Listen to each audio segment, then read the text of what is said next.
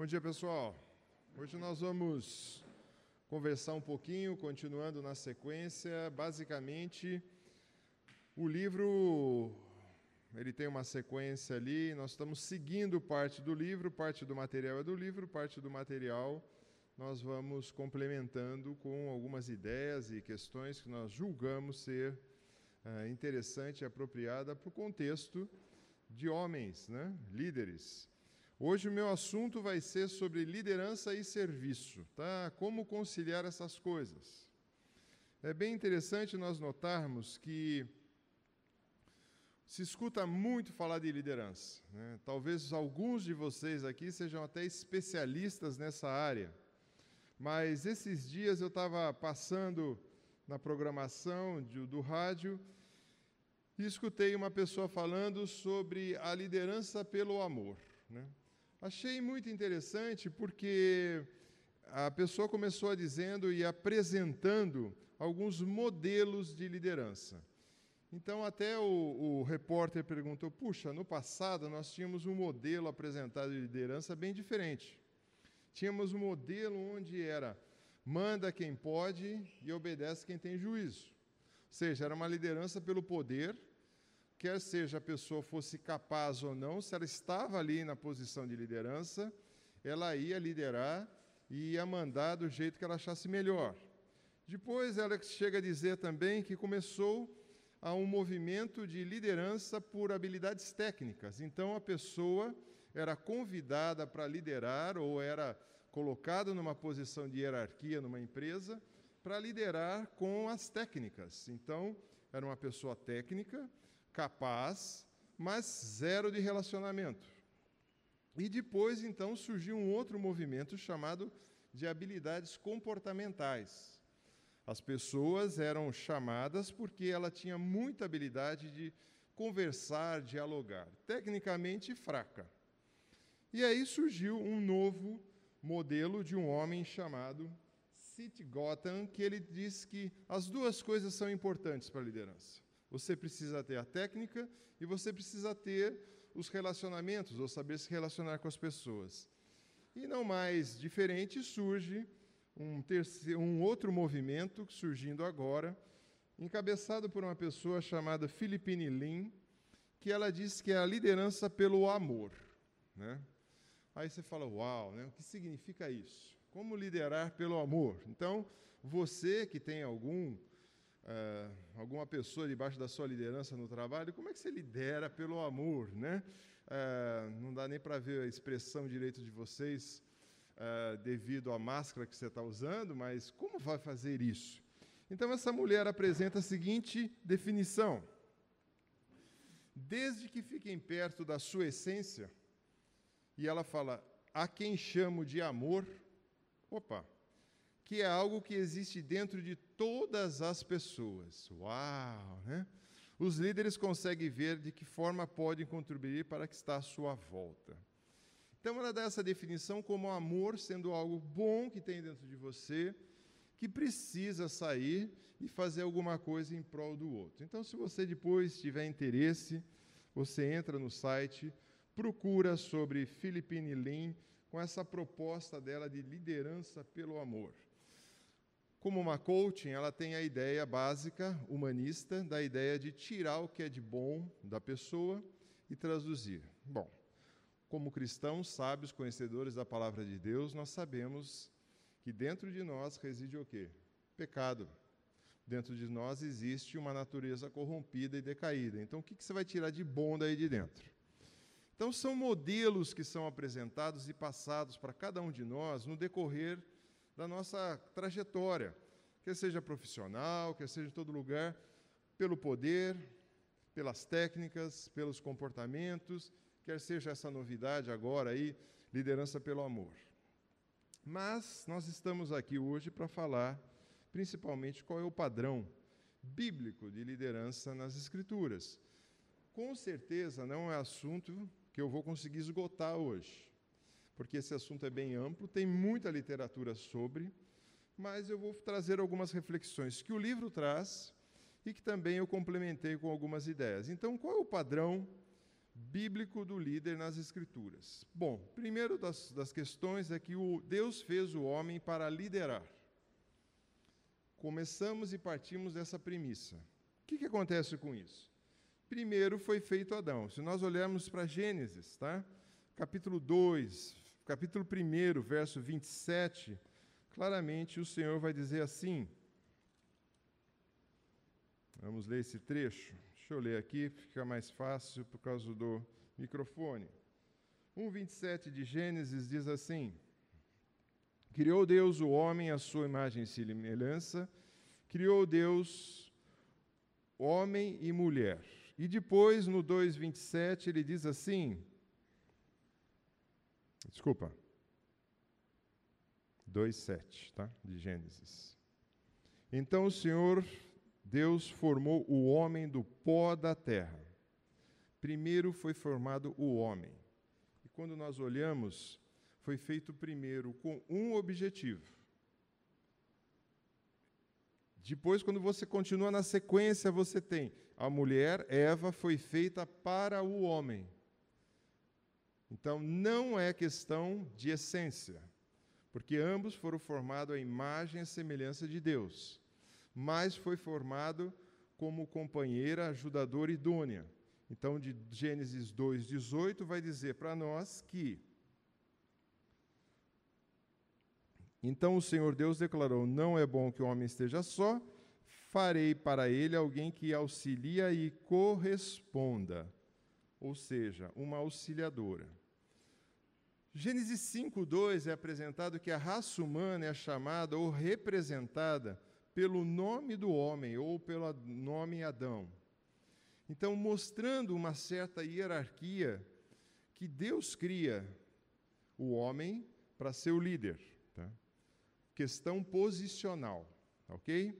Adão deu o nome à mulher, assim exerce uma liderança também ao dar esse nome, não só a mulher, mas todos os outros depois, mas assim cria também mais uma vez essa liderança, tá bom? Continuando, quem é o responsável pela queda?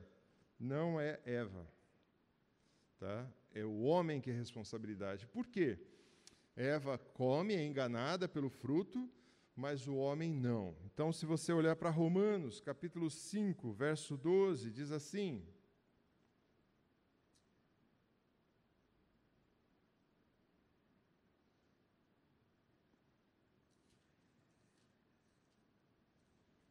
Romanos 5,12. Portanto, da mesma forma como o pecado entrou pelo mundo por um homem, por Adão, e pelo pecado a morte, assim também a morte veio a todos os homens porque todos pecaram.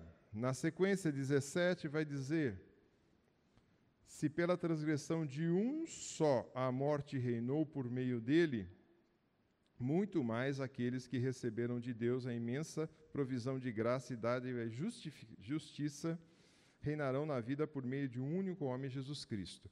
Então mostra para nós que o Adão foi responsável, o homem responsável consequência da, do pecado e a subversão dos papéis, quando há uma inversão de papéis. Então, quando você vê em Gênesis, ali após a queda, há uma série de implicações com a queda. E uma delas, os papéis são trocados, são invertidos. E por ser o líder, é repreendido pelo Senhor por dois motivos. E isso nós vamos ver um pouquinho mais à frente, tá? A repreensão que o Senhor faz normalmente para os homens que exercem a liderança, eles vão abandonar, de certa forma, por dois motivos básicos, eu posso assim dizer. Primeiro, a desobediência geral daquilo que o Senhor especifica. Então, quando nós vamos ver isso? Eu vou mostrar já o verso. Ou quando um abandono, ou mesmo uh, cedendo às pressões e deixando a sua liderança. Normalmente é isso que ocorre. Então, quando nós olhamos, quando o Senhor repreende o homem pela desobediência, quando você vê em Gênesis 2, e nós temos que voltar sempre, porque aqui é que você tem a orientação do Senhor. E ele vai dizer assim, Gênesis 2, verso 17: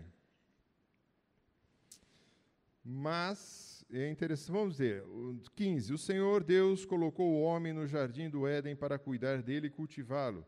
E o Senhor Deus ordenou ao homem: coma livremente de qualquer árvore do jardim, mas não coma da árvore do conhecimento do bem e do mal, porque o dia que dela comer, certamente você morrerá. Recebeu uma ordem clara, específica e direta de Deus. Talvez, né, extrapolando aqui, Deus tenha falado: está olhando todo esse jardim aqui?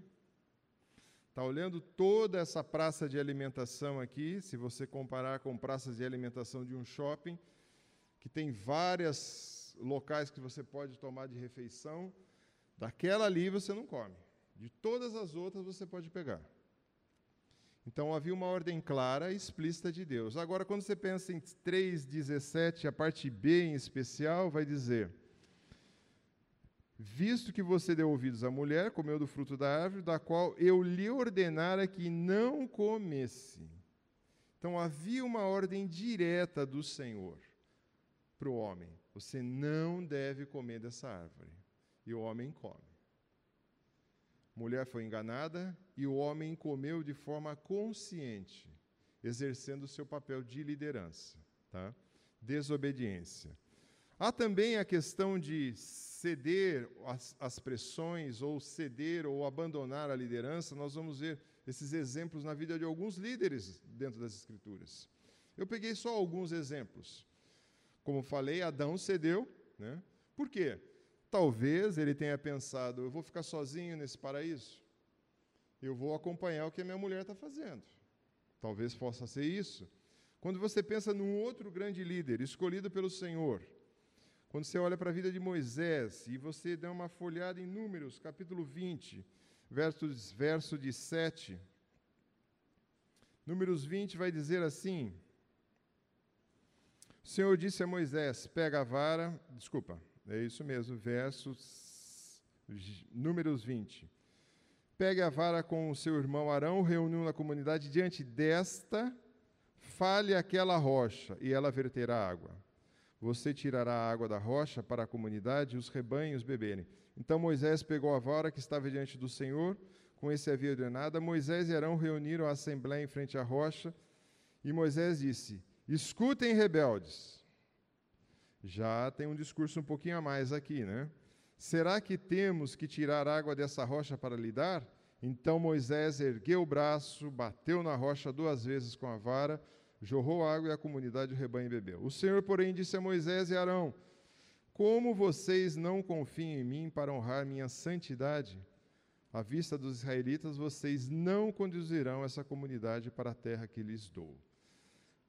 Houve outros dois episódios anteriores em que Moisés seguiu certinho o que Deus tinha feito. Mas nesse momento, ele cede à pressão da turma. E ao invés de seguir a ordem de Deus, que era fala a rocha, ela vai dar água, ele, num ato de talvez de ira, pensando naquele povo, ele bate aquela rocha. Saiu água, mas com isso custou. Você não entra na terra prometida. Quando nós olhamos para a vida de um outro líder, instituído pelo Senhor, Saul, a quantidade de desobediência que tem e de ceder à pressão é violenta na vida de Saul. Se você olhar com mais calma, você vai poder ver esses vários versículos. Mas pensando um especial em 1 Samuel, capítulo 15, vai dizer assim: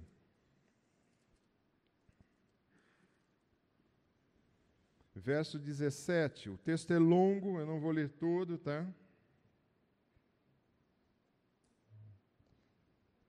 Verso 15, de 17 a 34. Mas eu vou voltar, eu quero, acho que o anterior, do 13. Começa 1, 13, dizendo de 11 a 14. Perguntou Samuel: O que você fez? Saul respondeu: Quando vi que os soldados estavam se dispersando, Havia uma batalha que tinha que ser conquistada. Normalmente o que acontecia? O profeta, o sacerdote ia na frente, fazia holocaustos, consultava o Senhor, e aí o rei ia para a batalha com seu exército. Esse era o praxe normal em Israel. Saul era o rei, instituído por Deus, tinha as suas ordenanças determinadas em Deuteronômio, o que, que um rei tinha que fazer ou não, e de forma desobedece por quê? Por pressão. E Saul pergunta: O que você fez? Respondeu Saul: Quando viu os soldados estavam se dispersando, que não tinham chegado num prazo estabelecido, que os filisteus estavam reunidos em Micmas, pensei: agora os filisteus me atacarão em Gilgal. E eu não busquei o Senhor, e por isso senti-me obrigado a oferecer holocausto. Disse Samuel: Você agiu como um tolo, desobedecendo os mandamentos do Senhor, o seu Deus, e deu. Se você tivesse obedecido, eu teria estabelecido para sempre o seu reino sobre Israel. Pressão da turma. Sofreu uma pressão e abandonou a liderança. Depois ele acontece isso de novo e depois mais à frente. Então você vê exemplos de alguns líderes que ou eles desobedecem claramente a lei, a ordem de Deus para a vida dele como líder, ou alguns são omissos ou cedem à pressão, ou fala não, deixa como tá para ver como é que fica. Esses foram alguns desses homens, né? Quando você olha no capítulo um pouquinho mais à frente, Samuel novamente, ele faz um voto no verso 13, no verso uh, 13, de, 1 a 14, de 11 a 14, ele faz um voto desesperado. Desculpa, no 14 a 24, ele faz um voto ah, que, quando voltasse da batalha, ninguém deveria comer, ninguém deveria tocar em nada. E seu filho toca ali. E aí, de certa forma, ele faz voto equivocado, um voto que não tinha sentido nenhum. Depois, mais à frente, os despojos era para ser queimados, sacrificados, e os reis também que vieram juntos. Ele não faz isso, com a justificativa de que, olha, temi os homens e não fiz isso. Cede à pressão. Dentro desse estudo, houve algumas perguntas que foram passadas pelo pessoal que elaborou o curso, como eu vou chamar de perguntas orientadoras para o nosso bate-papo aqui. Que motivação bíblica deve animar o homem a assumir o papel de liderança? Gente, sinceramente, eu pensei só em uma motivação bíblica. Talvez você tenha mais na sua cabeça, mas eu pensei só em uma. A motivação bíblica para mim, que deve motivar os homens a assumirem a liderança, obediência. Você precisa obedecer ao Senhor. Olha esse texto aqui. Samuel, porém, respondeu: Acaso tem o Senhor tanto prazer em holocaustos, sacrifícios que eram feitos ali, que era queimar aqueles, ah, aquelas ovelhas ou sacrificar tudo aquilo, quanto em que se obedeça a sua palavra. A obediência é melhor do que o sacrifício, e a submissão é melhor do que gordura de carneiro. Ah, talvez para nós, você fale assim, nossa, gordura, né? não podia falar outra expressão, mas a, a visão aqui é o seguinte: é, eu não sei quantos daqui, os, os, jurássicos aqui conheçam. A gente fazia, na época da Páscoa, um cordeiro assado. Então, nós passávamos quase toda a manhã preparando o local onde aqueles cordeiros iam ficar, e nós colocávamos uma brasa bem baixa, e esses cordeiros ficavam em cima, e começava isso a assar quase por volta de 8, 9 da manhã, para meio-dia, uma hora, aqueles cordeiros estarem num ponto. Normalmente, uh, o pernil do cordeiro. E quando aquela gordura do cordeiro começava a pingar naquele carvão, subia um aroma muito gostoso. E subia também uma fumaça. Então é disso que o Samuel está falando. Olha, esse sacrifício, isso que você está fazendo, então talvez você tenha feito alguns sacrifícios. Se a gente puder aplicar um pouco disso. Talvez você chega e é uma pessoa que espero que sim, você trabalhe, trabalhe bastante, se esforce no seu, no seu emprego, se dedique, e aí trabalhe mais do que deve, mas se você não exerce a liderança, que nós vamos começar a partir de agora, começar a falar só liderança no lar, para aqueles que são casados, e para aqueles que são solteiros que aqui estão, precisam começar já a aprender, não resolve de nada. Né? Se você não exerce sua liderança no lar, tem alguma coisa equivocada. Você está de fato em desobediência. Então nós precisamos entender sobre essa liderança e essa obediência tem a ver tudo. O que eu vou de fato e como eu vou obedecer. Liderança no lar, tá? vou mostrar alguns trechos do Antigo e do Novo Testamento sobre falando sobre essa liderança que nós devemos ter no lar. Salmos 118, verso 1: Como é feliz o que teme o Senhor, que anda nos seus caminhos. Você comerá do fruto do seu trabalho. Opa, está falando que o homem tem que trabalhar. É. Será feliz e próspero. Precisamos definir o que é ser feliz e próspero. Talvez a gente tenha uma visão muito equivocada de que prosperidade é estar tá nadando na grana. Não é isso. Prosperidade tem a ver com como eu estou andando, conduzindo minha vida diante do Senhor. E muitas vezes, você pode ter muitos recursos, você pode ter poucos recursos. Não está ligado a isso. A sua mulher, ele está falando daquela companheira, da sua esposa, ele vai dizer: será como videira frutífera a sua casa então você tem uma esposa em casa, seus filhos serão como brotos dessa oliveira ao redor da sua mesa, será assim abençoado o homem que teme ao Senhor. Então ele dá a noção para nós aqui de uma família sentada em torno da mesa, ou sentada em torno de algumas atividades juntos. Tá? Então, isso é algo muito importante, nós vamos ver mais à frente um pouquinho a ideia de família. E quando a gente pensa, né, é, você pode olhar e falar assim: não, de fato, eu trabalho bastante, mas será que eu tenho empenhado o meu papel dentro de casa? Qual o tipo de liderança? Talvez você siga o tipo de liderança que foi proposto logo no começo do estudo, pelo poder, pela imposição. Será que é esse o modelo de liderança que Deus espera de você que é casado? nós vamos ver à frente um pouquinho qual é o modelo esperado pelo Senhor Jesus. E se a gente segue alguns textos do Novo Testamento, nós vamos poder ver. Efésios 5: Pois o marido é o cabeça da mulher, como também Cristo é o cabeça da igreja. A ideia aqui não é, um, vamos dizer assim, um membro do corpo, mas a ideia é a liderança, aquele que coordena, aquele que está à frente. E quando a gente pensa nessa ideia, nós vamos ter textos em Colossenses 3,18, Tito 2, de 3 a 5, 1 Pedro 3, de 1 a 6, vai falar sobre a posição do homem, e é posicional isso. Só que alguns homens não exercem isso. Por pressão ou por desobediência. Não exerce essa liderança. E ao não exercer essa liderança, muitos vão até considerar: não, eu não exerço porque para não causar um climão em casa, para não dar uma confusão em casa. Você, de certa forma, primeiro, está desobedecendo ao Senhor.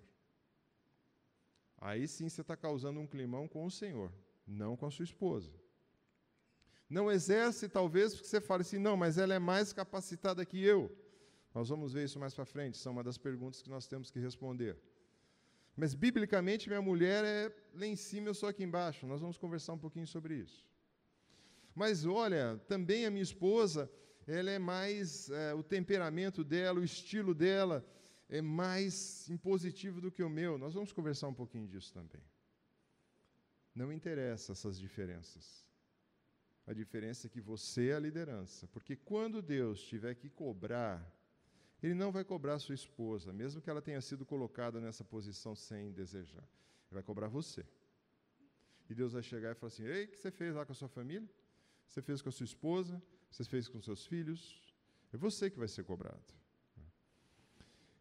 Quando a gente pensa de ser o cabeça, significa é a função de hierarquia funcional é algo, em essência, homem e mulher são iguais, criados à imagem e semelhança de Deus. Depois da queda, essa imagem ficou distorcida, tanto para homem como para mulher. Mas, em essência, são iguais, mas em funções diferentes. E quando você não exerce o seu papel, marido, de líder, você expõe a sua esposa. Além de expor a sua esposa, você deixa ela vulnerável e aí você já sabe o que acontece. Davi Merck, não nesse livro, mas em outros livros, ele usa uma ilustração muito interessante sobre a liderança do marido e ele compara, e ele gosta muito de comparações, de ilustrações, ele compara como se fosse o marido as rodas de frente do carro e a mulher as rodas traseiras. São rodas, são iguais, com funções diferentes. A da frente dá a direção, a traseira segue. Exceto se o seu carro estiver tão desalinhado, tão desbalanceado, que a traseira quer passar pela frente. Né? Às vezes acontece. Mas, essa é a ideia. Quem toma as primeiras pancadas, invariavelmente, são as rodas da frente. Porque sempre você pega aquele buraco com as rodas dianteiras. Então, essa ilustração, para mim, mostra bem, vai à frente, funções diferentes, essência igual. Né? Estabelecida por quem? Pelos homens, pela sociedade, pelo passar do tempo. Tanto é que você está vendo. Esse modelo é apresentado em Gênesis.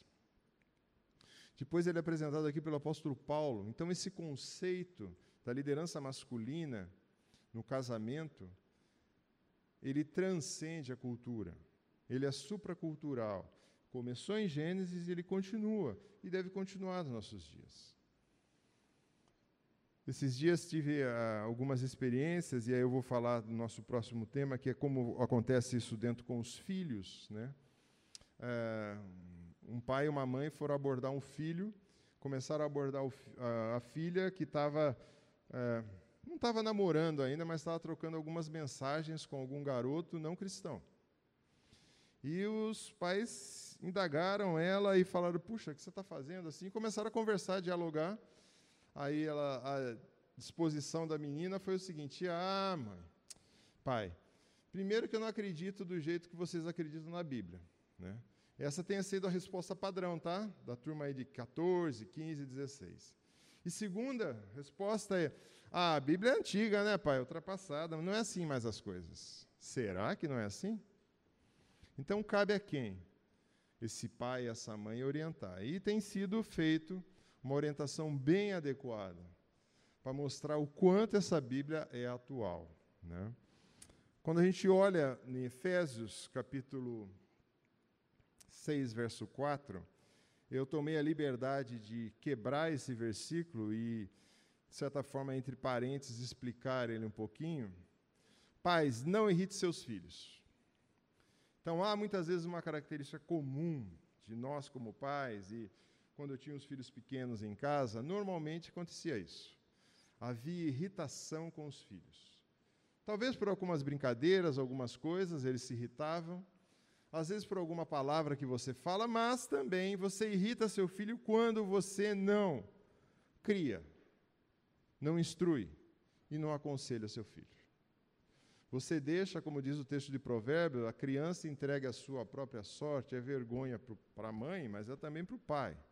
Então, quando você não faz essas coisas, seu filho vai ficar irritado. Antes criam-os, o quê? Nutre, eduque, alimente até se tornar maduro. Segundo o que? A instrução, o treinamento, a disciplina, o castigo, a cultura. De quem? Do Senhor. E o conselho, a administração, instrução e advertência do Senhor. Alguns autores vão dizer que essa primeira parte, segundo a instrução, está mais relacionada a filhos menores, em que você talvez tenha que até colocar mais disciplina. E os maiores, quando mais um bate-papo, uma conversa de exortação e admoestação. Então, é interessante nós notarmos que tudo isso está, está estabelecido nas Escrituras. É isso que o Senhor espera de nós. Você que já é pai, você que é futuro pai, e você que já está que nem na minha condição de avô, né, você pode olhar para os seus filhos e ver: será que eles estão passando essa realidade aos netinhos? Será que está acontecendo isso? Está nutrindo, educando, alimentar. Aqui seria era o, pai provendo o alimento. Legal mas também alimento espiritual entra aqui, não só alimento físico. Instrução, treinamento, disciplina. Timóteo é muito rico porque ele vai falar para o líder da igreja, mas antes de uma pessoa ser liderança na igreja, ele tem que ser liderança na sua casa. Então serve também para aquele que está começando dentro já da sua casa ou aqueles que já está caminhando, que governe bem. Governar significa liderar, presidir, aplicar, assumir a liderança, a direção e dar direção. a própria casa, o lar, a família, os seus descendentes, criando. A ideia é ter nas mãos, sob disciplina, sujeição e submissão, todo respeito, dignidade, serenidade e honradez. Infelizmente, eh, podemos dar as desculpas atuais das mídias né, sociais que talvez os filhos tenham acesso mais rápido hoje. É uma boa desculpa, mas na realidade só aflora o que está lá dentro. O que está lá dentro normalmente é uma atitude de rebeldia. E muitas vezes não tratam os pais com respeito devido. Cabe o homem, cabe o homem conduzir essa, essa questão. Ah, mas você não sabe como é minha vida. Muitas vezes eu não tenho tempo para fazer essas coisas. Nós vamos chegar nisso. Algumas, ah, mais uma pergunta que foi indicada é quais as principais responsabilidades delineadas na palavra de Deus para o homem perfeito, que é o título do, da, da série do livro, e como elas se expressam de forma prática nos lares daquele que vivem a vida comum do lar. Ah, é bem interessante nós notarmos, e pegando o texto bíblico que apresenta essa expressão, maridos, vós igualmente, vivei a vida comum do lar. Com o quê?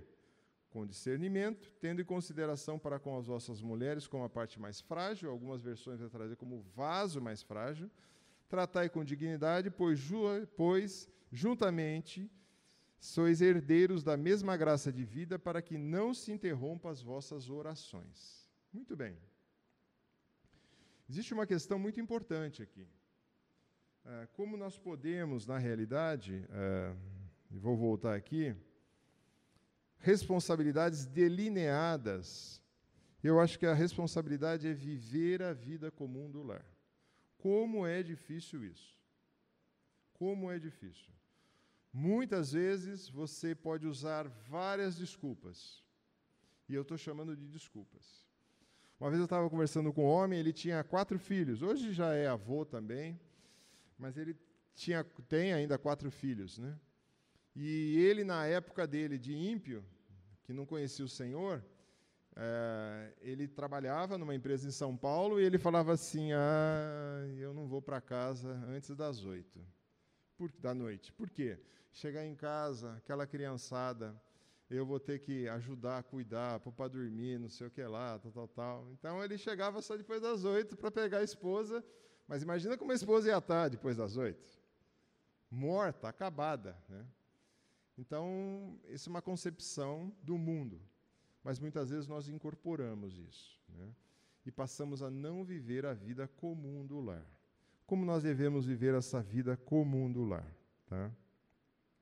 discernimento. Discernimento aqui não é algo meramente intelectualizado. Tá? Discernimento tem uma definição muito boa dada em 1 Coríntios capítulo 8, verso 1, que diz assim: No que se refere às coisas sacrificadas a ídolos, reconhecemos que todos somos senhores do saber. Mas o saber ensoberbece, mas o amor edifica. Se alguém julga saber alguma coisa com efeito, não aprendeu ainda como convém saber. Saber pelo saber não resolve nada. Precisa entrar aqui uma dose chamada amor. Mas o amor aqui não é que nem aquele que a gente viu primeiro lá apresentado pela aquela coaching. O amor bíblico é um amor sacrificial. O amor que Cristo teve na cruz por cada um de nós, nós vamos ler esse texto mais à frente nós vamos ver o amor que Cristo teve dando a sua vida, assim nós temos que ter esse amor sacrificial. Então, viver a vida comum do lar significa ter discernimento, julgar as coisas, também ter uma consideração pela parte mais frágil. Uh, é um tema muito debatido na nossa época, principalmente quando a gente tem escutado, vezes após vezes, a questão do empoderamento feminino. E a Bíblia vai falar consideração pela parte mais frágil. Está dizendo que a mulher é fraca. Né? Aqui é um sinal de, de amor e de respeito que as Escrituras têm pelas mulheres, entendendo que a sua constituição física, a sua, muitas vezes, a constituição emocional, precisa ser cuidado para uma liderança sadia e saudável do seu marido. O texto também é muito interessante quando ele fala, né? e ele aqui, esse texto vai dizer, né, como prate mais frágil, com gentileza, com sentimentos, né? Não, muitas vezes a gente esquece isso e quer tratar a esposa, às vezes, como uma colega de trabalho. Ou pior ainda, quer tratar como aquele que é o seu subordinado no seu trabalho. Não é isso que as Escrituras nos diz. Consideração. Tratai com dignidade.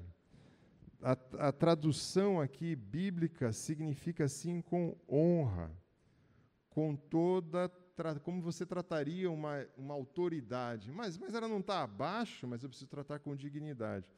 Há uma tradução desse texto na Bíblia de Jerusalém, que é bem, vamos dizer assim, mastigadinha, que diz assim: Do mesmo modo, vós, maridos, agir com sabedoria em vossa vida conjugal, tributando às vossas esposas a honra devida, a companheira de constituição mais delicada, coerdeira da graça divina.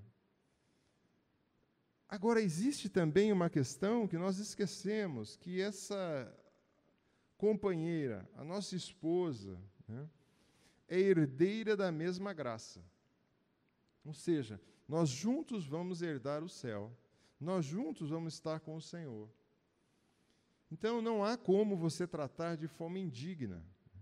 Então, você precisa tratar com consideração, com dignidade algumas coisas práticas que o livro coloca e eu selecionei algumas. Por exemplo, coisa básica. Tá? Muitas vezes, você colocar uma roupa suja no cesto e não jogar espalhada pela casa. Né? Colocar, talvez, uma roupa na máquina enquanto sua esposa está atarefada com outras questões. Coisa simples, viu, gente? Ajudar, muitas vezes, a fazer as compras. Guardar essas compras trocar, se for o caso, uma lâmpada. Varrer o chão, se for o caso, passar um aspirador, sei lá, eu acho que cada um tem a sua realidade. Mas você pode argumentar, ah, mas nós temos faxineira em casa, ela vai fazer tudo isso. Legal. Será que você consegue manter uma faxineira todo o tempo, a semana inteira, para fazer tudo? Então, são algumas coisas que você pode fazer de coisas práticas no seu lar, né? que alivia um pouco a esposa. Outra coisa também é ajudar muitas vezes os filhos, a colocar os filhos para dormir e contar uma história bíblica para os filhos. Criar esse hábito. Né? Às vezes, né, para muitos aqui, trocar uma fralda, porque têm filhos pequenos, né? já é uma luta. Avisar muitas vezes quando você está num trânsito e hoje você tem esse dispositivo tão fácil, você tem um celular, vou chegar atrasado. Não vou chegar nessa hora. Aquilo que com, com marcamos não vai dar. Mas muitas vezes você não trata, nem com. Agora você fala assim, não, mas eu estou preocupado com coisas maiores. Bacana. Começa com essas coisas pequenas. Isso mostra dignidade, isso mostra respeito ter disposição de perguntar em que posso te ajudar. Aí você vai ficar com medo muitas vezes, né? Porque se eu perguntar, ela vai falar: nossa, tem que fazer isso, tem que fazer aquilo, aí eu estou enrolado. Né? Ao invés de servir como eu acho que deve ser, o que eu posso te ajudar em que área? Parar de ouvir sobre coisas que interessam, parar e ouvir coisas que interessam sobre ela.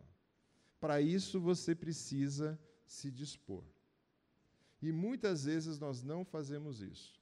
Quem teve sexta-feira, uh, estimulo você, homens casados e que não são casados ainda, a, a assistir ao estudo do Davi de sexta-feira. Foi muito adequado, apropriado. E ele estava falando sobre a disposição de parar e ouvir a esposa. E muitas vezes nós não fazemos isso. Algo que a esposa quer comunicar e você não está nem preocupado. algo também que eu acho muito forte é o que está por detrás das palavras. O que minha esposa está dizendo de fato que está por trás das palavras. Porque muitas vezes há muita pressão, há muitas questões do dia a dia, e ela chega para você e despeja uma série de coisas, e você, como um bom engenheiro ou como um bom teólogo, vai querer resolver todas. Porque se você é um engenheiro, um, um administrador, o que, que você quer? Resolver problemas. Concorda? Então ela narra o fato e você, solução desse é essa, solução desse é essa, solução desse é esse, esse, esse. Será que é isso que ela quer? Muitas vezes não. Muitas vezes ela quer ser ouvida e talvez você em humildade vai falar assim: "Não sei o que fazer, mas tem um que sabe". Vamos orar. Então, essas coisas a gente precisa entender o que está por detrás das palavras. Levou muito tempo para aprender isso. Espero que para vocês que são mais novos aprenda mais rápido. Mas porque muitas vezes vai levar muito tempo. Você tem alguma pergunta, alguma colocação? Que hora é o intervalo aqui? Quatro minutos. Muito bem. Você tem alguma pergunta ou algo que você queira falar até agora? Algo que você precisa de mais entendimento aí?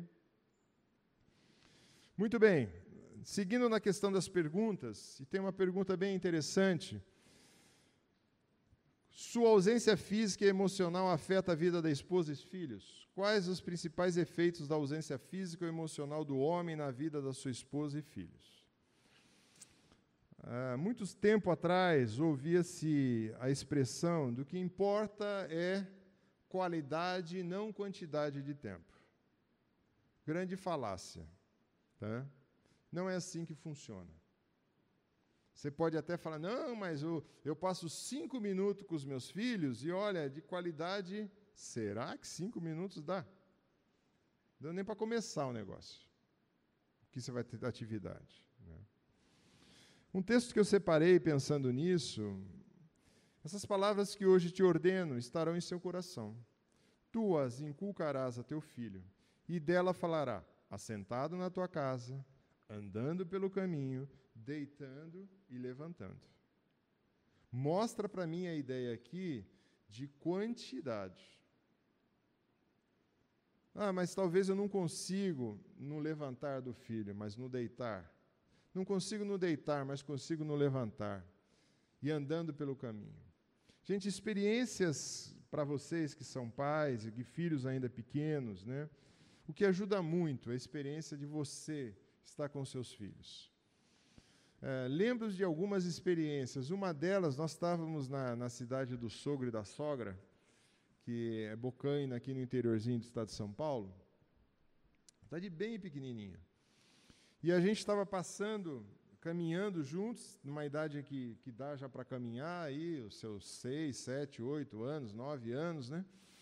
E tinha, tem, tem, tinha uma fazenda ali muito bonita, porque um córrego passava, um rio achinho que passava, e era uma época de seca, mas em torno daquele córrego, a vegetação estava maravilhosa, estava verde, verde, verde, mas saiu da beiradinha do rio, estava tudo seco. E aí a gente passou, quando passou, eles passaram, gente, criança de cidade grande, né, não vai parar para reparar nisso, né? Falei, para, olha ali. Aí eles olharam, falei, qual que é a diferença que você vê? Ah, um está verde, outro não está. Por quê? Por causa do córrego. Aí você pode, junto, e pensar como é feliz aquele, né? Que, pensando no Salmo 1. Lembra do Salmo 1 que ele diz? Finalzinho do Salmo 1. Bem-aventurado o homem que não se assenta. E ele continua a narrativa, e no finalzinho do salmo ele diz o quê?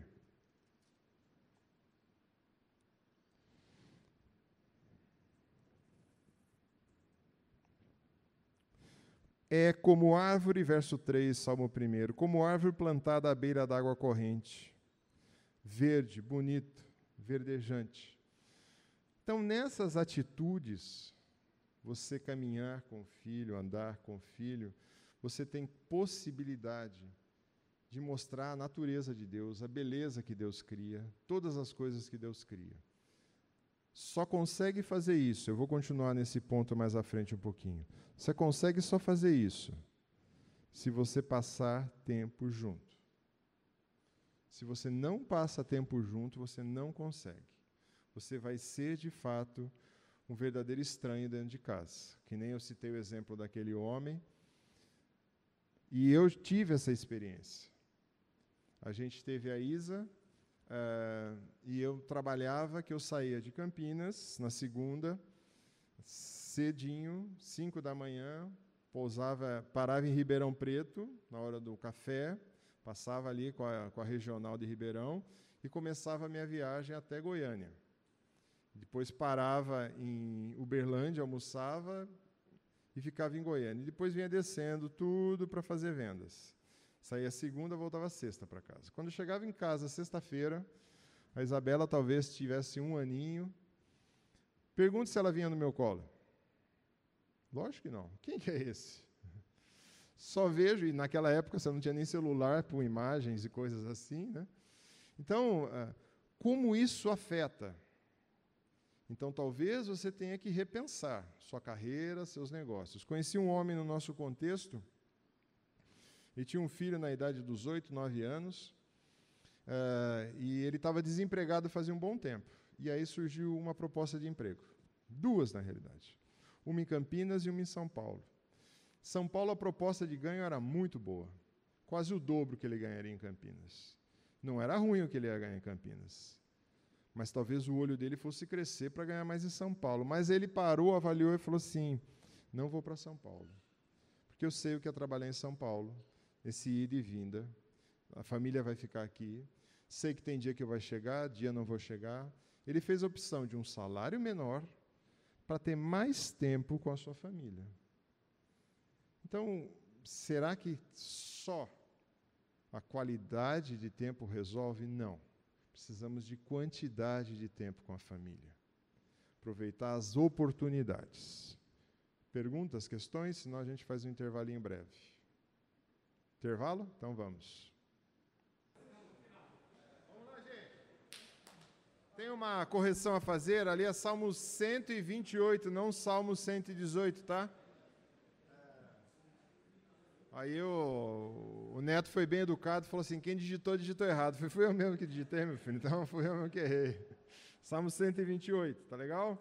Muito bem. É, desafiador para nós e nós temos que continuar nessa batalha. Outra pergunta é como liderar esposas fortes e biblicamente mais preparadas. Né? Aqui talvez alguns que as esposas sejam mais preparadas biblicamente e mais preparadas no geral. O que nós temos que fazer? Tá? Então, essa muitas vezes é uma, uma questão que talvez você, como homem, que foi instituído como líder por Deus, possa se acovardar e possa chegar e falar assim: não, eu vou deixar minha mulher fazer tudo. Isso serve principalmente para você que é solteiro, viu? Esse princípio, Deus capacitou as mulheres, graças a Deus. Nós temos mulheres muito especiais que são boas em administrar, às vezes melhor que você. São diferenças, não são defeitos. E muitas vezes você vai precisar admitir e falar assim: eu não sei fazer tal coisa. É, vou citar um exemplo pessoal. Teve uma época em casa que as finanças iam de mal a pior. Mal mesmo. Por quê? Vou pôr a culpa, né, que nem Adão pôs a culpa não na Eva, vou pôr a culpa lá na serpente. Né? A culpa foi da criação que nós tivemos. Rose veio de uma criação em que o pai tinha a seguinte visão, e não era cristão, mas tinha a visão adequada. Vou comprar só quando tiver recursos. Vou fazer uma compra, guardar o dinheiro e comprar à vista, porque eu vou negociar e vou fazer um bom negócio. Eu cheguei de uma cultura bem diferente. Compra no crediário, na época do carnê. Né? Pode gastar. E sabe lá quando vai pagar. E como vai pagar. Né? Bom, vocês são inteligentes e sabem que isso chega no casamento, o que, que acontece? Quando ela perguntava assim para mim, eu posso comprar tal coisa? Pode comprar, querido. Comprava. Aí depois, ela, qualquer de uma das suas esposas ou futuras esposas, sabe fazer uma conta simples, que é matemática. Entrar 10, sai 20, bom, estamos negativo. E de fato a gente estava num bom rombo. Até que um dia eu entendi que ela precisava assumir aquelas finanças. Você assume, vamos orar, vamos fazer juntos essas coisas. Ela assumiu. E de fato a gente saiu do vermelho. Só que o que aconteceu? Para ela, ela era muito boa naquilo, mas era um peso na vida dela. Era um peso administrar. Aí eu falei assim: não, Deus, eu preciso da sua graça, eu preciso entender um pouco, e não precisa de muita coisa, viu, gente? Mais e menos já resolve. Quanto entra e quanto sai. Só que muitas vezes nós cedemos com medo e queremos, com receio de privar a família de alguma coisa, e a gente começa a fazer concessões de recursos que nós não temos. Ah, quem depois quiser mais orientação sobre isso, eu vou passar a bomba aqui para o Vladimir. Vladimir é bom nessa área. Ah, tem bom material na internet sobre finanças. Deu sermão, deu aula. Eu sempre, quando as pessoas vêm me procurar sobre finanças, caminho para esse material. Por quê? Porque a gente não, normalmente não sabe tudo. Então fui aprender um pouco e falei assim, dá aqui de volta aqui. Ela com um pouco de receio entregou porque falou, puxa, o que será que vai acontecer? Agora, cada um tem o seu sistema. Eu preciso, com papelzinho, caneta, marcar no Excel, entrou tanto, tanto esse mês, dá, dá, e exercendo minha liderança. Não, vamos fazer uma viagem? Onde nós vamos passar as férias? Lá no sítio do sogro. É bom, bonito e barato. Não, mas eu, eu ir para a praia, olha, tem gente da igreja indo para Disney, né? Quando estava tudo aberto, faça. Né? É, nós vamos lá no interior. São as diferenças que a gente precisa ajustar. Né? Então, quando a gente pensa, naquela área, ela era muito mais preparada que eu. Eu tive que aprender. Então, se eu aprendi, ah, você aprende. Pode ficar tranquilo. Né? E aprende. E em todas as outras áreas. Mas, né, talvez você não saiba como fazer. E há uma orientação muito clara nas Escrituras, em Efésios, capítulo 4 ele mesmo os concedeu para apóstolos, profetas, evangelistas, pastores e mestres. Por que, que Deus concedeu a liderança da igreja homens com essas qualificações? Para quê? Com vista ao aperfeiçoamento dos santos, os que estão na igreja, para desempenhar o seu papel e serviço e edificação do corpo de Cristo. Então, se você tem dificuldade numa área, Procure um líder da igreja e fale assim, olha, eu tenho dificuldade nessa área, mas aí para você fazer isso, primeiro você tem que ser humilde e reconhecer, eu tenho dificuldade nessa área, eu preciso de ajuda. Teve um episódio recente, eu fui celebrar um casamento, e celebrando o casamento eu falei do papel do homem e da mulher bem rápido, porque numa cerimônia de casamento não dá para você explorar tudo. E sentado lá tinha um, um casal, conversamos, então quando acabou o casamento, no dia seguinte ele mandou uma mensagenzinha falando assim: Wagner, precisamos conversar. Eu falei assim: ah, tá bom. Chamei ele, veio conversar. Falei assim: ó, aquelas palavras que você disse no casamento me incomodou profundamente. Eu não estou sendo o líder dentro do meu lar. Eu preciso de ajuda. Legal, vamos sentar então e vamos começar a estudar o que a Bíblia diz, com recursos de livros que homens já escreveram. Vamos usar, vamos trabalhar com isso. E tem sido muito bacana. Já estamos já alguns meses conversando, dialogando sobre como exercer esse papel. Por quê? O caso dele é justamente esse. A esposa, tanto na vida cristã, intelectualmente e nas suas decisões, está acima dele. Mas ele foi humilde o suficiente de chegar e falar assim: preciso de ajuda. Então, o papel dos líderes da nossa comunidade é esse os papéis daquelas pessoas que são mais experientes é esse, te ajudar. Outra coisa que é muito importante, ore por e com a sua esposa, noiva e namorada. Muitas vezes nós não investimos em oração porque nós vamos dar essa desculpa que os discípulos deram. Não sei orar. O que, que eu vou orar? De uma feita estava Jesus orando em certo lugar quando terminou nos seus discípulos e pediu: Senhor, ensina-nos a orar, como também João ensinou aos seus discípulos. se você acorda junto com a esposa e vão sair para o trabalho, ou ela vai ficar em casa, ou você vai ficar em casa, ou os dois vão ficar em casa agora, né? Também tem essa possibilidade. Na hora do café, vamos orar pelo dia. Não, não consigo encontrar no café. Consegue encontrar no almoço? Vamos orar juntos. Não consegue encontrar no almoço? Consegue encontrar na janta? Não consegue. Então para que tem tudo errado. Em algum momento você tem que encontrar com sua esposa. Vamos orar. O que, nós vamos orar hoje? Pela sua vida, pela minha vida, pelos desafios da semana, pelos desafios do dia, pela reunião que vai ter, pelo cliente, pelo negócio. Vamos orar. Ah, mas não sei como orar. Vou dar uma dica para você de um livro que gostei muito. O livro chama A Sós com Deus, do John MacArthur. Ele trabalha no Sermão do Monte, justamente com essa temática. Então, é um livro que você pode fazer junto com a esposa e orar o Sermão do Monte. Ou você, mais simples ainda, nós temos aqui os recursos aqui do Pão Diário. Leia aquele trechinho do Pão Diário e ore sobre aquilo, a sua vida, a vida da sua esposa. Recursos nós temos aos montes. Se você entrar naquela livraria ali da igreja, nossa, o que tem de recurso? Falta disposição. Outra coisa também, leia a Bíblia com sua esposa, noiva, namorada. A palavra de Deus nos diz: lâmpada para os meus pés é a tua palavra e luz para o meu caminho. Aqui a ilustração é muito simples. A lâmpada é como se fosse uma lâmpada de uma lamparina que ilumina só esse pedacinho aqui. Mas a luz para o meu caminho significa, naquela, naquela cultura não tinha holofote, mas talvez uma tocha que jogasse mais longe. Então a palavra de Deus ela tem essa característica, ela consegue iluminar as coisas que estão bem pertinho de você. Como ela consegue iluminar as coisas mais longas, mais distantes. Agora, só funciona se abrir e ler juntos, ou ligar e ler juntos. Porque o mandamento é lâmpada, instrução e luz.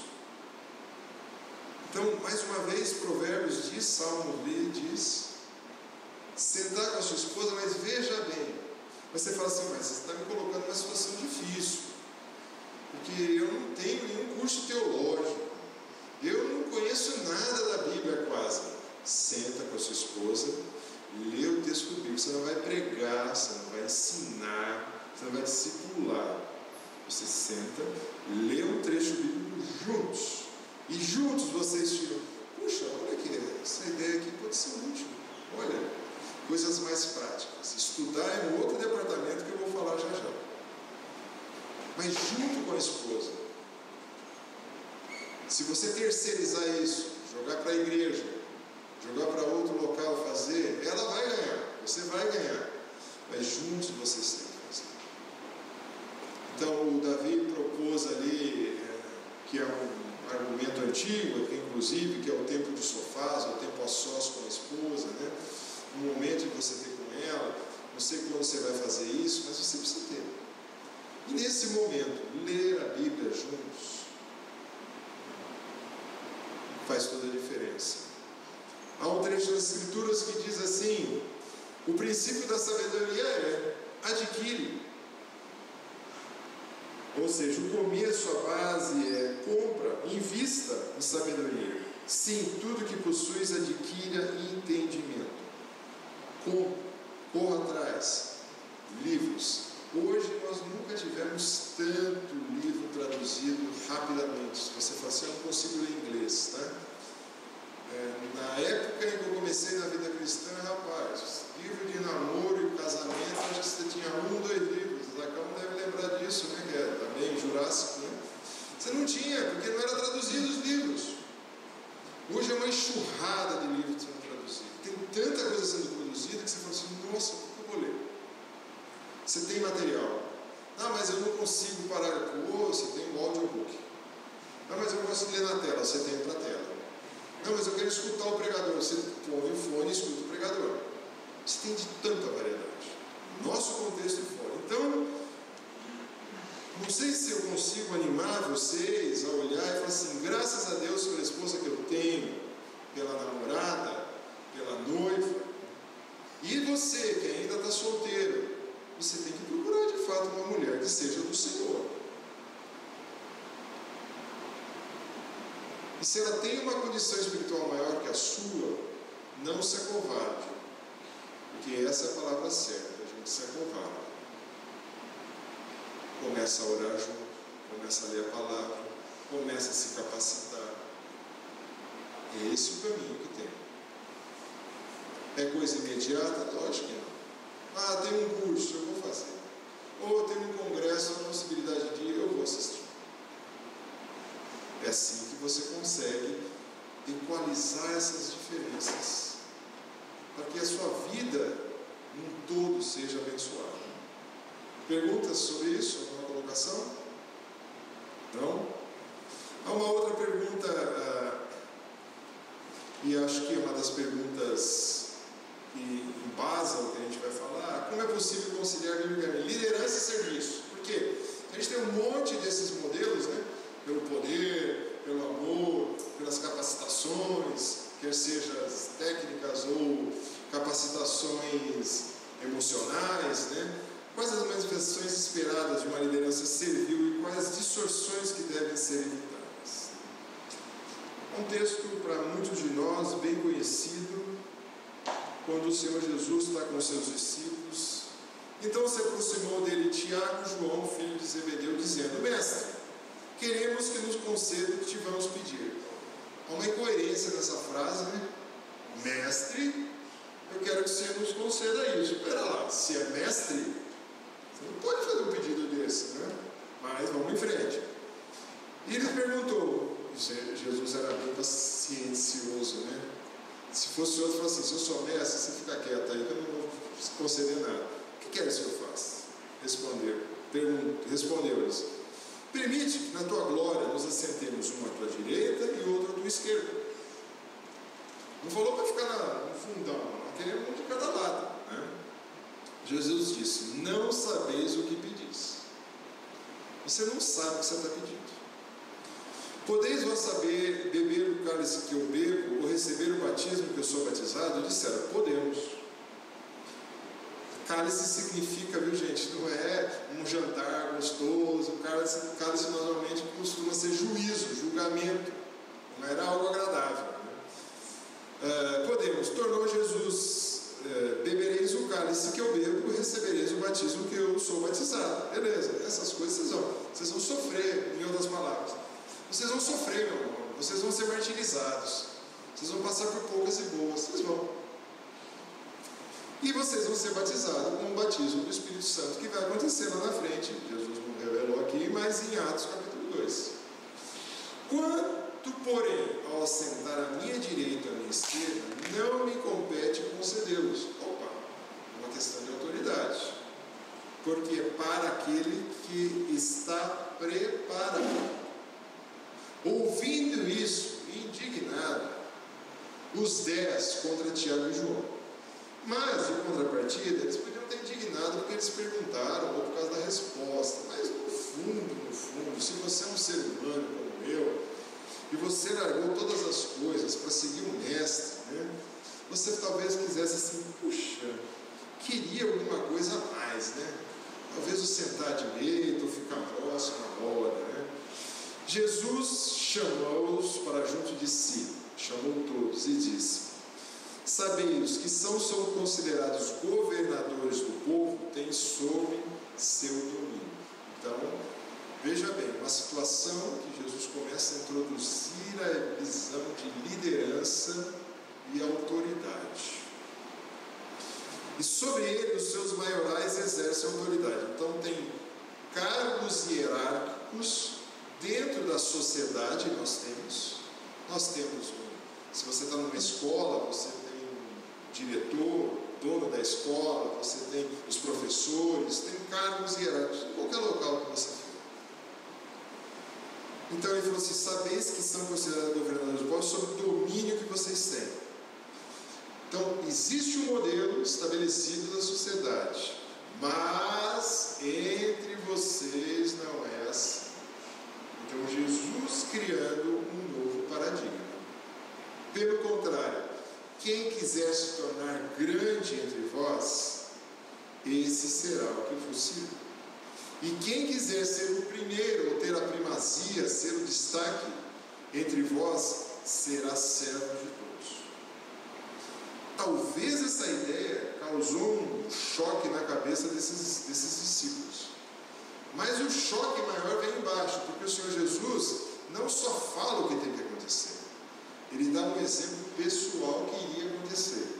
Pois o próprio Filho do Homem, ele mesmo, não veio para ser servido, mas para servir e dar a sua vida em resgate de muitos. O serviço que Cristo prestou para aqueles discípulos e para toda a humanidade era uma morte na cruz, uma morte horrível, uma morte considerada pior, para quem era das, da pior espécie. Então, quando você olha isso, o Senhor Jesus está dizendo assim: estou criando um novo modelo. Então você fala assim: ah, então aquela mulher que apresentou lá a liderança pelo amor está certo. Está certo se ela usasse esse texto, não o texto que ela usou dizendo que é amor. Que é algo que é bom, que sai de você. Mas esse amor que é apresentado e essa questão de ser servo, suportar até a morte, morte de cruz, descer da honra e da glória que ele tinha nos céus e se fazer homem e viver naquela sociedade. Então Jesus quebra a ideia dessa liderança e fala assim: é assim que tem que liderar. Aí a gente volta para o texto que tem a ver com a gente, pois o marido é o cabeça da mulher, como também Cristo o cabeça da igreja. Então, quando a gente pensa nisso, essas verdades se aplicam diretamente na liderança do lar. Porque ao mesmo tempo que o Senhor Jesus fala, eu tenho que servir, eu sou o cabeça da igreja. Mas ele serviu a igreja como? Morrendo em resgate de todos. Então você é o líder, o cabeça do seu lar, sim. Mas você também tem que fazer algumas coisas, que é dito para baixo. Como? Efésios continua, marido, ame cada um a sua mulher, assim como Cristo amou a igreja e se entregou. Então o apóstolo Paulo, de certa forma, está tá esmiuçando mais o texto para nós. Ele se entregou. Né? A ideia de o marido ser um servo em favor da sua esposa é algo extremamente desafiador. Por quê? Porque pode, de certa forma, você assim, ah, mas aí ser é, esculhambado, ser menosprezado, ridicularizado. Não, se a sua mulher servir ao Senhor. Se ela não é cristã, eu não, eu não preparei nada para aqueles que talvez tenham esposa que não é salva. A Bíblia nos, tem, nos dá muita referência, tá? Mas hoje eu não preparei. Mas é uma conversa, se você quiser ter depois, a gente pode conversar. Quando ele fala, marido, ame cada uma sua mulher, assim como Cristo amou a igreja e entregou por ela, como Cristo se entregou pela igreja? Primeiro, morrendo para ela, sim. Quando Cristo vai e toca aquela cruz, tá? uh, um tipo de amor que ele realiza por nós pecadores é a matança do próprio eu dele. Porque o texto de Filipenses vai dizer que ele desce da glória, e o outro texto de, vai dizer que ele se faz carne, em João capítulo 1, e habita entre nós. Ele morre para a sua realidade. E nós temos que morrer para os nossos desejos em favor da nossa esposa. Procurar prioritariamente o bem dela. É lógico que procurar o bem não significa que você vai ceder a caprichos e desejos que talvez ponham em risco a, sua, a saúde financeira da sua casa, os seus filhos, a sua vida conjugal. Não, não é isso. O bem-estar dela alinhado com a vontade de Deus. Por isso que você, líder, cabeça e homem, tem que estar alinhado com o Senhor e falar assim: qual o projeto que Deus tem para minha família? É honrar e glorificar a Deus? Opa! Então eu morro pelas minhas vontades, mas atendo às necessidades da minha família, para quê? Para que essa esposa possa ser cada vez mais honrada e que nós, como famílias, possamos crescer para o Senhor. Então não é um simplesmente eu morro meus desejos, ah, então eu não vou assistir o futebol hoje à tarde, porque ela quer assistir a novela. Ei, não é isso ideia. A ideia é, eu não assisto futebol porque ela está com uma demanda aqui em casa, demanda com o filho, demanda com pais doentes, eu preciso Opa, muito seguro. Não é ceder a caprichos. Então a gente precisa morrer para nós, né? morrer para os nossos desejos. E muitas vezes nós temos muitos desejos, nós temos um egoísmo aflorado. Você sabe disso, eu sei disso. Outra questão: existem dois livros. Um dos livros chamado Marido em Busca da Excelência, acho que é isso ele é muito bom e ele discorre muito sobre esse assunto. Sobre um desse especial de, de Efésios, capítulo 5. Então, esse daqui eu tirei algumas pinceladas num livro muito bom também do Augusto Nicodemos, falando sobre família do cristão. O marido tem que ser um instrumento para santificar a sua esposa. Efésios 5, 26 vai dizer que santificá-la para apresentá-la pura e imaculada. Precisamos ajudar as nossas esposas a crescerem na fé. Como nós fazemos isso? Muitas vezes, intencional ou não, o que você leu, talvez, na sua Bíblia, no seu devocional, você chegar e compartilhar com a sua esposa. Ei, tá aí tem problema. Há um tempão que eu não faço devocional, não sei nem o que é devocional. Então, para você está chegando aqui, não sabe o que é devocional. Devocional é você separar um tempo onde você vai ler a sua Bíblia, vai escutar a sua Bíblia, vai ligar a sua Bíblia, ler, orar sobre aquele texto, meditar sobre aquele texto, orar sobre, mais uma vez sobre aquele texto, tentar implantar aquilo lá na sua vida. Você tem recursos N para você fazer um devocional seu. Ah, mas eu tenho que fazer para mim e junto com a esposa. Ah, não dá, eu vou pedir as contas e vou só ficar fazendo isso. Né? Vou te falar que você tem bastante tempo. Qualquer dia, não sei se vai ter um dos estudos aqui sobre prioridades e tempos que deveria ter, você tem tempo para fazer isso. E se não tem, tem alguma coisa errada na sua agenda.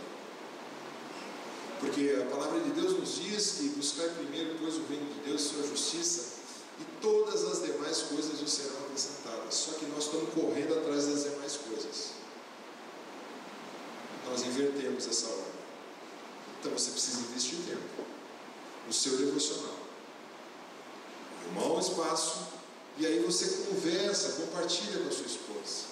Olha, li isso hoje, olha que texto, olha, nunca, olha, leio, leio esse texto e nunca deparei com essa verdade. Esses dias na coinonia teve um episódio assim, falando das parábolas dos talentos ali, alguém leu o texto. Eu falei, puxa, eu nunca tinha pensado nessa questão. Deus dá cinco para um, dois para outro e um para outro. Ou seja, Deus dá para alguns mais do que para outros e a gente não tem que ter inveja. E a gente não tem que questionar o Senhor. E o último, o problema do último foi a atitude que ele teve, que ele olha para aquele último, uh, para o Senhor e fala assim, eu sei que o Senhor é aquele que colhe onde não planta, então por isso eu fiquei com medo, escondi e estou devolvendo. Né? E ele fala assim, mal, fiel, você devia ter dado meu dinheiro para outros. Aprendi algo ali, puxa, que novidade bacana, vamos compartilhar essa novidade. Outra coisa que você precisa também, dizendo nesse texto, morrendo para si, sendo santificado, marido deve manifestar o seu amor alegrando-se com a sua esposa. Ah, o texto de Provérbios diz assim: Seja bendito na sua fonte, Provérbios 5,18. Alegra-se com a esposa da sua juventude. É possibilidade de alegrar-se com a esposa? Sim, devemos nos alegrar. Tinha um amigo que solteiro, ainda, o tempo que eu era também jovem solteiro. Eu falei assim: Fulano, você não vai namorar, não? Não, não, porque se eu for namorar, eu não tenho dinheiro. Eu falei, Precisa de dinheiro? Precisa, porque se eu namorar a pessoa, toda semana eu vou dar um buquê de flores uma caixa de bombom. É todo. Nossa. Aí eu comecei a namorar, eu falei, nossa, acho que eu estou em desacordo, né? Aí ele começou a namorar menina. Infelizmente, ele só pensou na caixa de bombom e coisa. O casamento dele durou talvez uns três anos, que durou isso. Será que ele queria alegrar a esposa dando bombom e chocolate? Não estou falando que você não deve fazer isso, mas é muito mais que isso. Amor deve ser concreto, prático. Declarações que você faz, manifestações de amor para sua esposa, têm que ser verdadeiras. Palavras como já foi dita sexta-feira, se você quiser ler o texto de Efésios, também vai dizer, palavras que edifiquem, palavras construam um relacionamento. Então, como você ama a sua esposa? E como você que é solteiro pretende amar a sua futura esposa? Será que é com bens materiais? Esquece, está errado. Você está indo no caminho errado. Perguntas? Alguma colocação? Quietinhos estão, hein? Opa! Você é solteiro. Paulo diz assim: o que realmente eu quero que esteja livre de preocupações. Tá? Então, se você já casou, ah, você vai ter preocupação com o casamento. Quem não é casado, cuida das, não é casado, cuida das coisas do Senhor, ou seja, você tem mais tempo de como agradar o Senhor. Mas o que casou, cuida das coisas do mundo e de como agradar a esposa. Assim está dividido. É, é uma palavra de estímulo de Paulo para você não casar? Não. A palavra de Deus fala muitas vezes que você deve casar. Mas se você está solteiro, não olhe isso como uma desvantagem. Ah, eu não tenho esposa. Aproveite esse tempo para investir mais nas coisas do Senhor. Seu tempo de leitura, oração, estudar mais a Bíblia, fazer cursos bíblicos, crescer com Deus, ler livros de teologia, que é algo que parece que a gente não gosta de ler, né? A gente só gosta de autoajuda. Precisamos ler, precisamos conhecer mais a teologia, precisamos crescer com o Senhor. Então, quando você casa, ah, mas você casar vai ter que fazer essas coisas, e vai ter que cuidar da casa, vai ter que cuidar da esposa, vai ter que ser o lar, vai ter que, se Deus permitir, ser o provedor dessa casa, educar os filhos. Por isso que ele fala assim, também dividido. Ele não está totalmente ali. E Paulo sabe disso. Tanto é que ele dá as informações ali em Efésios para a gente cumprir com as esposas e com os filhos.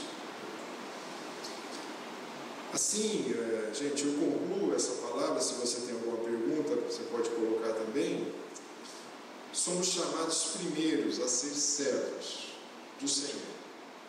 Servos do Senhor. E depois para quem está próximo. Quem está próximo? Os casados, as esposas, os filhos. Ou deveria ser. Para os solteiros, dedicação nas coisas do Senhor. Então, a liderança que o Senhor Jesus apresenta é uma liderança de serviço, de amor em favor do outro. Não é uma liderança centrada em si, os meus desejos, as minhas vontades, mas é a liderança centrada no que Cristo deseja. Então, se você tem dúvida, questões, né? O livro dá um bom material, tem outros materiais sobre papel do homem, liderança do homem. Você já está no casamento há mais tempo, o que fazer, como fazer. Tá? Se tem alguma pergunta que você queira fazer, alguma colocação? Não? Vamos orar? Depois o Ariel tem uma palavra. Pai, te louvamos, tua graça e bondade sobre as nossas vidas, de forma rápida e ligeira, podemos olhar alguns textos e sermos desafiados como maridos, como pais, aqueles que são solteiros a avaliar a sua vida com as suas namoradas, noivas e aqueles que estão solteiros, ó Senhor, de como podem honrar o Senhor. O Senhor pede a cada um de nós é que sejamos servos, servos úteis a Ti. Nunca tivemos em mente, Senhor, que o próprio Senhor Jesus não veio para servir, não veio para ser servido, mas para servir e dar a sua vida em resgate de todos. Muitas vezes a gente não consegue nem oferecer um amor, um carinho, uma compreensão para aqueles que estão próximos, quanto mais no aspecto maior, Pai, como o Senhor Jesus fez. Assim nos ensina sobre essa ideia de sermos líderes, mas sermos servos de Ti. Trabalha em cada um de nós, precisamos ser servos olhando o modelo do Senhor Jesus, olhando cada uma das implicações que se tem nas nossas vidas. Trabalho em cada um de nós é que nós oramos no nome precioso de Cristo.